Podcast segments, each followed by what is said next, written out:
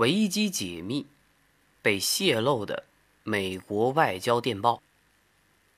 维基解密泄露美国外交电报事件发生于二零一零年十一月二十八日。维基解密泄露了二十五万一千两百八十七份美国国务院和美国驻外大使馆之间联系的文传电报，而且首先公开了二百二十份外交电报。并且将另外的一部分发给了五家大媒体，包括美国《纽约时报》、英国《卫报》、德国《明镜周刊》、西班牙《国家报》以及法国的《世界报》，让这些大媒体进行报道。大多数的文件呢，有关美国和中东国家的外交关系，文件还覆盖了有关中国、朝鲜、巴基斯坦、阿富汗等国与德国、英国、俄罗斯、利比亚国家元首的内容。文件中大约有十万份被标签为秘密，大约有一万五千份被标注为机密，而在这所有的二十五万多份电报中，没有一件文件是属于最高机密的。而这一起外交电报的泄露事件，也是导致了阿拉伯之春。占领华尔街和延续至今的土耳其、乌克兰和泰国等反对政商合一统治的占领运动。今天我们这一期呢，不去探讨这件事情的影响或者它发生的过程，而就是单纯的让大家听一些电报的内容，或者说简单的了解一下各国之间外交电报它所传达的信息。如果大家对时政比较，感兴趣的话，那么这其中的很多内容都非常的容易理解。当然，如果大家有不懂的地方呢，也可以加入到我们的 QQ 粉丝群二五一四三零三零七，也可以关注我的新浪微博隔壁家的小君君私信给我，我都会给大家做出详尽的解释。首先，咱们先看美国情报部门和伊朗之间的电报的分析。美国情报部门认为。伊朗已经从朝鲜得到了先进的导弹，可以攻击到欧洲。当我看到这一条的时候，我的脑海里反映的第一件事就是：为什么伊朗要从朝鲜进口导弹？而且美国情报部门竟然认为朝鲜的是先进的导弹。不是我小看朝鲜，而是朝鲜这个国家，真的我们对它的了解少之又少。在这样一个完全封闭的国家。说错一句话可能进集中营，或者高层领导听不惯某一句话，你就直接拉出去枪毙。在这样一个国家，人们的创造性和创作的激情可以说被完全的扼杀。但是我们不得不佩服朝鲜的科研工作者，他们在如此艰难的环境下，还能制造出能够发射得出去的导弹，在自己的想象中已经把美国夷为平地了。刚刚是不是有点跑题？我们刚刚说的明明是伊朗，当时的沙特阿拉伯国王阿卜杜拉时常敦促美国攻打伊朗，摧毁伊朗的核武器计划。而法国总统萨科齐的最高外交顾问在给美国高级官员的电报中声称：“如今伊朗就是一个法西斯国家，是时候决定下一步行动了。”而且，美国曾经要求中国阻止朝鲜导弹从中国过境运输到伊朗。美国和韩国的官员表示呢，如果朝鲜崩溃的情况出现，他们已经拟定好了一套朝鲜统一计划。美国驻韩国大使表示，韩国考虑向中国提供商业支持，来消除中国对朝鲜统一的关切。而当时的中共中央对外联络部部长王家瑞对美国副国务卿表示，朝鲜的行动无法用常识来判断。中国人本来说话就含蓄，但是当时的这位王部长说的这句话，我觉得一针见血。朝鲜的行动真的就是无法用常识来判断。大家可以想象一下，在政治上实行高度的集权。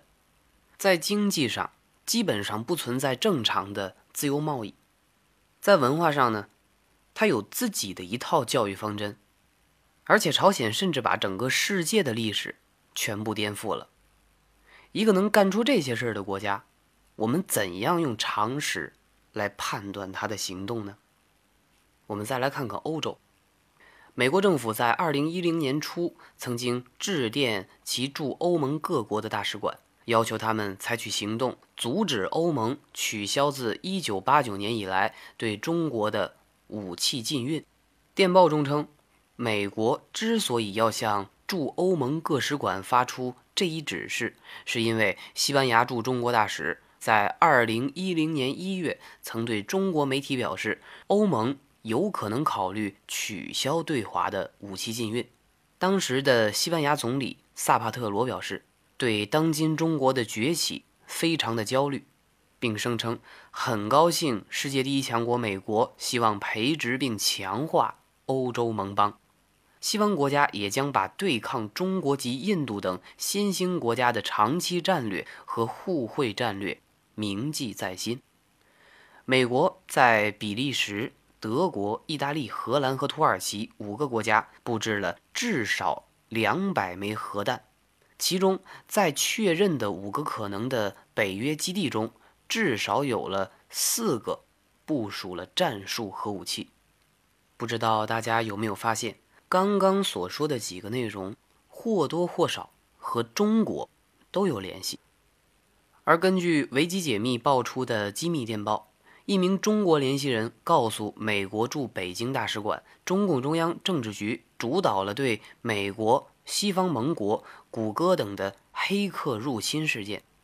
谷歌黑客事件是由中国政府执行层、政府招募的民间安全专家和网络不法分子协调合作的电脑破坏事件。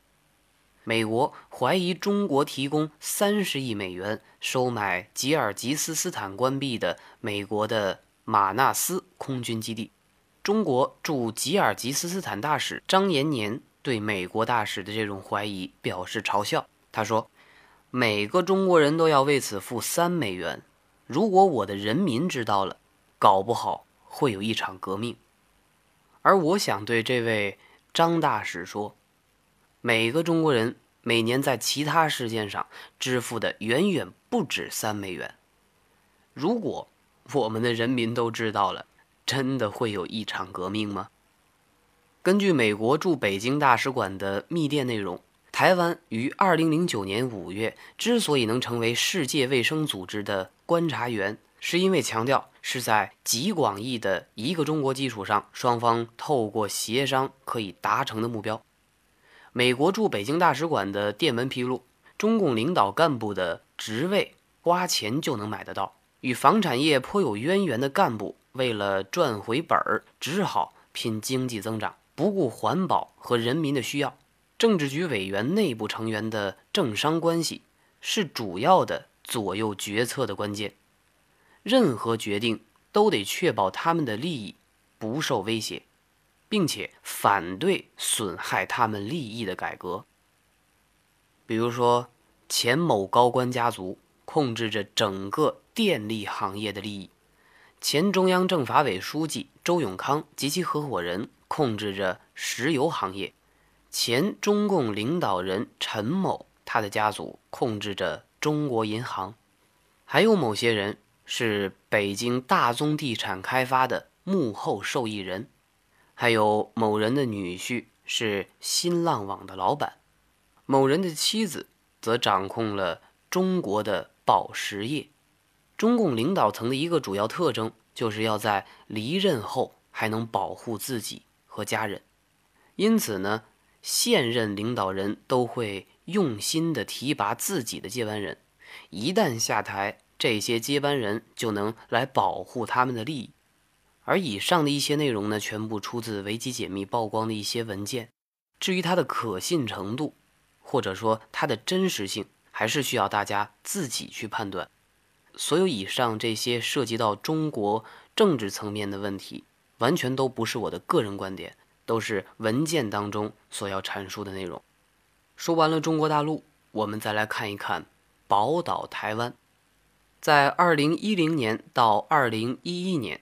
被发出的美国公文显示，朱立伦曾经告知美国在台协会台北处长杨苏棣许多国民党内部的消息。马英九希望连战王金平、宋楚瑜、吴伯雄等等这些蓝营的大佬能够退场。虽然大佬们步步紧逼，但是马英九有信心，认为自己会成功。连战呢，已经失去了台北和北京传话者的角色。而国民党内，马英九也决定在吴伯雄党主席任期终止后取而代之。马英九呢，对于中国大陆并不天真，他不是连战。当亲民党不再是有实力的政党的时候，宋楚瑜当然会寻找影响国民党两岸及其他政策的机会。但是马英九非常不喜欢宋楚瑜，而且不会听连战的话。国民党高层运作手段就是政治交易里的拿与给，也可以看成是马英九在玩弄权力平衡游戏。王金平与连战不满意马英九未能任命更多的属于他们的人马，而事实上，马英九已经接受了两位王金平推荐的人，也已经安置了十七位连战的人马。而朱立伦向美方陈述自己的重要性，强调自己与连战维持良好的关系，而连战也希望朱立伦可以把想法传递给马英九。朱立伦表示，两党政治是未来的趋势，与亲民党联盟并不是那么重要。朱立伦甚至说，宋楚瑜政治生命已尽。朱立伦说，王金平总是希望有一天能够成为总统，大选前半年。还为此去算命，算命师说，当时的国民党总统参选人马英九会因为特别费官司弃选，王金平会因此获得党提名。王金平还询问朱立伦是否愿意担任副总统或者行政院长，而朱立伦则建议王金平，除非选情真的出现问题，否则应该继续支持马英九。胡志强争取当总统府的秘书长是基于健康考虑，因为获得副总统萧万长的支持，以为自己稳操胜券。但是胡志强与前任的行政院长刘兆玄不和，加上马英九也未表态支持，最后无法接任。刘兆玄能够成为马英九政府的首任阁魁，朱立伦透露是因为萧万长的支持。萧万长强烈抗拒想争取阁魁宝座的海基会董事长江炳坤，认为江炳坤已经七十多岁了，还想拥有权力。听到这儿，大家会不会觉得，在最近的台湾大选中，作为国民党议员的朱立伦败选，也许是一件好事儿？我们可以看出，朱立伦非常的亲美。如果当时朱立伦胜任了台湾地区的领导人，那么现在台湾和大陆之间的这种稳定的关系是否会被他打破呢？朱立伦在二零零八年立选委后，他对美方说：“桃园国民党立委胜选都是由他组织运作，才能让国民党在桃园胜选的。”美方呢赞誉说这是国民党内线坦率地谈国民党政治。两岸直航与美台关系的文件背后呢，还附注：即使文件解密，朱立伦的姓名也不能曝光。说完了朱立伦，我们再来看看王金平。在二零零七年二月，马英九因为特别费案被起诉翌日的电文中，王金平说：“国民党当务之急应该是另外选择总统候选人，但是吴敦义太腐败。”无法成为候选人，而王金平也批马英九说无能、没有效率。王金平还说，国民党应该提名像他一样本土在南部有影响力的人选，才能克服民进党在南部的优势。另外，在二零零八年十月，民调低迷的马英九考虑选国民党主席，王金平向杨苏棣说，很多人会质疑。无法领导台湾的人如何领导党？杨苏棣问：“如果马英九民调上升，是否可能接任党主席？”王金平呵呵地笑了：“那民调要到五六成才有可能。”王金平还指出，很多的国民党党工不满意马英九，认为马英九非常的自私，没有照顾好他们。王金平也不赞成时任桃园县长的朱立伦接任党主席，因为朱立伦太年轻，缺乏经验，而且呢，朱立伦的父亲是外省人，会吓跑党内的本土派。另外，在 AIT 二零零九年四月，王金平曾经向杨苏棣说，马英九兼任党主席，并非是促成国民党团结的万能药。王金平曾于2005年与马英九竞选党主席落败，国民党荣誉主席连战也充分表达了对马英九的厌恶之情。2007年11月，连战向杨苏棣透露，暂时还不想为马英九复选。杨苏棣特别的注明，连战明显的透露出对马英九的不屑的态度。前台湾地区领导人陈水扁因案服刑中。杨苏棣问连战：“不喜欢的那个人是否会被特赦？”这个意思呢，就是指陈水扁是否会被特赦。但是连战竟然幽默地回答：“你是说马英九吗？”这也是一方面指出他对马英九的厌恶。连战也批评马英九的国家认同。他说：“马英九认同中华民国，而不是台湾。”连战私下经常批评马英九，暗示马英九解决问题的方式往往过于僵硬，缺乏弹性。连战还戏谑地说：“要想知道马英九会怎么做，去看看规则手册就知道了。”而根据台中市长胡志强爆料，马英九在2008年台湾地区领导人大选前根本抗拒 long stay 下乡体察民情，只想躲起来休息。吴敦义曾在2007年1月批评王金平缺乏行政能力。吴敦义则在2009年9月就任阁魁后两周，与 AIT 台北处长司徒文会面，谈及莫拉克灾后重建等议题。吴敦义告诉司徒文，马英九总统的支持度已经从莫拉克风灾低于百分之二十回升至将近百分之五十。AIT 还附注说。吴敦义并没有具体的引述是哪个民调，但根据 AIT 的了解，马英九的支持度虽然有回升，但没有吴敦义说的那么好。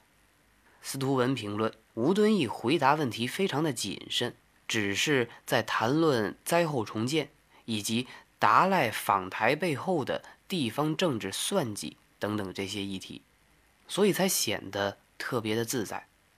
但是提到关于两岸关系政策时，就显得比较小心；遇到敏感议题时，还会回避问题。本期呢，我们用了大篇幅的文章去介绍台湾地区和中国大陆。接下来呢，我们再把目光转向国际。电文显示，美国担心巴基斯坦核电厂的放射性物质被用于恐怖袭击。文件透露出，美国自2007年以来一直试图移除巴基斯坦一处研究用的核子反应炉里的高度浓缩铀。2009年5月份的一份文件显示，美国大使派特森说，巴基斯坦拒绝美国专家前往。他引述巴基斯坦官方的话说，移除这项燃料会被视为美国取走巴基斯坦核武。而且在联合国方面，美国国务卿希拉里·克林顿向美国外交官员发电文，要求他们搜集联合国重要官员的信用卡详细资料、电子邮件密码、DNA 样本和指纹等个人性和生物识别信息，还有包括关塔那摩监狱。世界各国曾就是否接受古巴关塔那摩监狱囚犯进行过讨论。美国告诉斯洛文尼亚。如果同意接收囚犯，将获得与奥巴马总统见面的机会。南太平洋岛国基里巴斯接收囚犯后，则可获得数百万美元的奖励。美国也告诉比利时政府，收留囚犯可能是比利时在欧洲获得显赫地位的低成本方式。如果大家觉得以上的信息全都是在国与国之间的这个层面来讲述的，那么接下来呢，我们再以个人的角度看看国家领导人们来看看在泄露的文件中，美国外交官员对一些其他国家元首和政府首脑的直白的评论。对于北朝鲜领导人金正日，被认为是虚弱的老家伙，因为中风而身心受创。前中国国家主席胡锦涛被日本首相麻生太郎形容为一个在会议中充满自信且放松的人。而这与前中国国务院总理温家宝形成了鲜明的对比。温家宝看起来总是非常的疲惫，并且似乎是承受了很多来自金融危机的压力。而伊朗总统艾哈迈迪内贾德被称为希特勒，津巴布韦总统罗伯特穆加贝被南非负责国际关系与合作的政府官员形容为疯老头。一个美国高层外交官形容意大利总理贝鲁斯科尼缺乏效率、太自负，并且无能。另一封电报上称，生理上、政治上都非常的软弱，认为他的身体疲惫是因为晚上都在开派对。一封电报还形容阿富汗总理卡尔扎伊相当软弱，卡尔扎伊和美国总统奥巴马的关系也是十分的不稳定。而之前的利比亚总统卡扎菲被认为过分的依赖亲信，和一个随从的性感的乌克兰护士有染，并且有恐高症。前俄罗斯总统梅德韦杰夫尽管是正式官方的最高领袖，但是服从俄罗斯总理普京的指示。美驻俄大使馆说，梅德韦杰夫就像是普京这个蝙蝠侠的手下罗宾。而德国总理默克尔被认为会规避风险，而且不太有创意。外交部长威斯特威勒有精力充沛的性格，但是外交实务经验不足。前法国总理萨科齐被认为在指责政府团队时易怒，而且专制。不知道大家有没有发现，我们所说的这些都是在2010年之前。因为维基解密的服务器在公开美国外交电报一小时之后，就受到了分散式的阻断服务攻击，使得维基解密的服务一度中断。而在二零一零年十二月一日，在美国政府的压力下，已经把维基解密托管在 EC2 的资料全部删除。所以说，有很多的文件已经在美国政府的压力下不复存在。而在网络上爆出的一些文件，它的真实性也有待考证。至于在维基解密官网上的一些内容，现在来看更新也是十分缓慢的。一方面迫于各国政府的压力，一方面呢又迫于资金流转不开。其实像阿桑奇、斯诺登这样的解密者的出现，它也是有利有弊的。